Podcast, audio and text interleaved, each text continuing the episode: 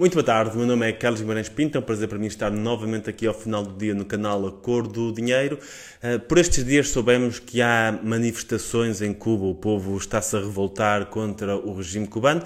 Não sei que destino é que isto terá, estamos a falar de um regime bastante repressivo, portanto é muito, muito provável que acabe por reprimir as manifestações e eles acabem por não ter grande sucesso. De qualquer forma, saúde aqui o povo cubano por resistir eh, porque hum, é muito fácil ser comunista em democracia, mas ser democrata num regime comunista é bastante, bastante complicado e exige bastante coragem, portanto, saúdos todos a partir daqui. E sempre que se fala de Cuba, um, aparecem sempre as mesmas pessoas a falar uh, que o regime cubano falhou devido ao embargo dos Estados Unidos. Quer dizer, o comunismo falha em todo lado pelas mais diversas razões, mas em Cuba especificamente era o sítio onde ia resultar e não resultou porque uh, os Estados Unidos resolveram fazer um embargo. Uh, eu começo por algumas coisas óbvias, que é, os, os, Estados Unidos fizeram um embargo, mas só os Estados Unidos é que fizeram aquele embargo. Portanto, Cuba pode importar e exportar para qualquer parte do mundo, desde que isso não passe pelos Estados Unidos. E é efetivamente isso que faz. Importa e exporta da China, da União Europeia, dos vários países da América do Sul. Portanto, isso, o facto de ter um embargo americano, não impede que Cuba entre em relações de trocas comerciais com quaisquer outros países. Também esse embargo não impede a entrada de alimentos, como se diz. Aliás, um, os alimentos fazem parte das exceções a esse embargo. Tanto é assim que os Estados Unidos são mesmo o país estrangeiro que mais carne vende para Cuba. Um, o, um, os Estados Unidos vendem imensa carne para Cuba, portanto não há um embargo na alimentação ou algo desse género. Portanto, também não é por aí.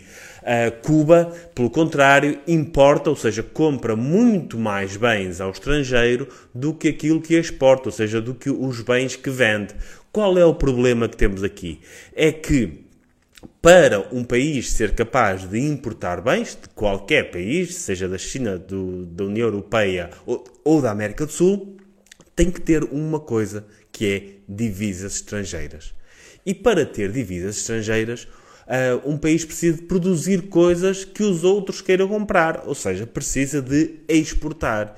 E é isso que o regime comunista cubano não faz.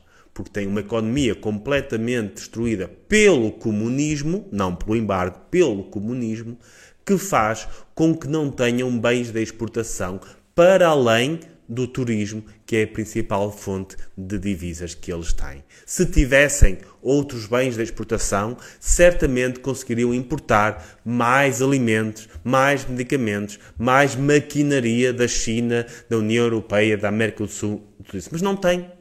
E quando não se tem algo uh, para pagar, ou seja, quando o país não consegue exportar, também dificilmente conseguirá importar, independentemente de haver embargo ou não.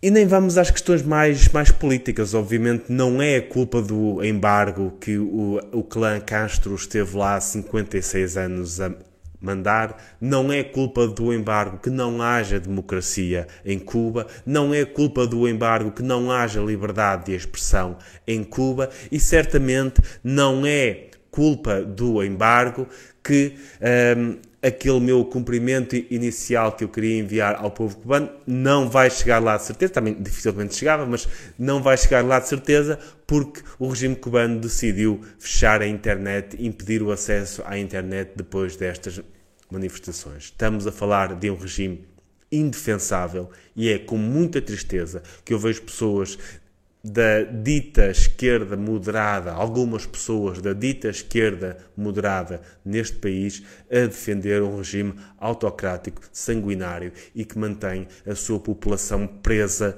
naquela prisão que se chama Cuba um, durante tantos anos. Não é admissível alguém que defenda a democracia defender um regime daqueles, seja de direita, seja de esquerda.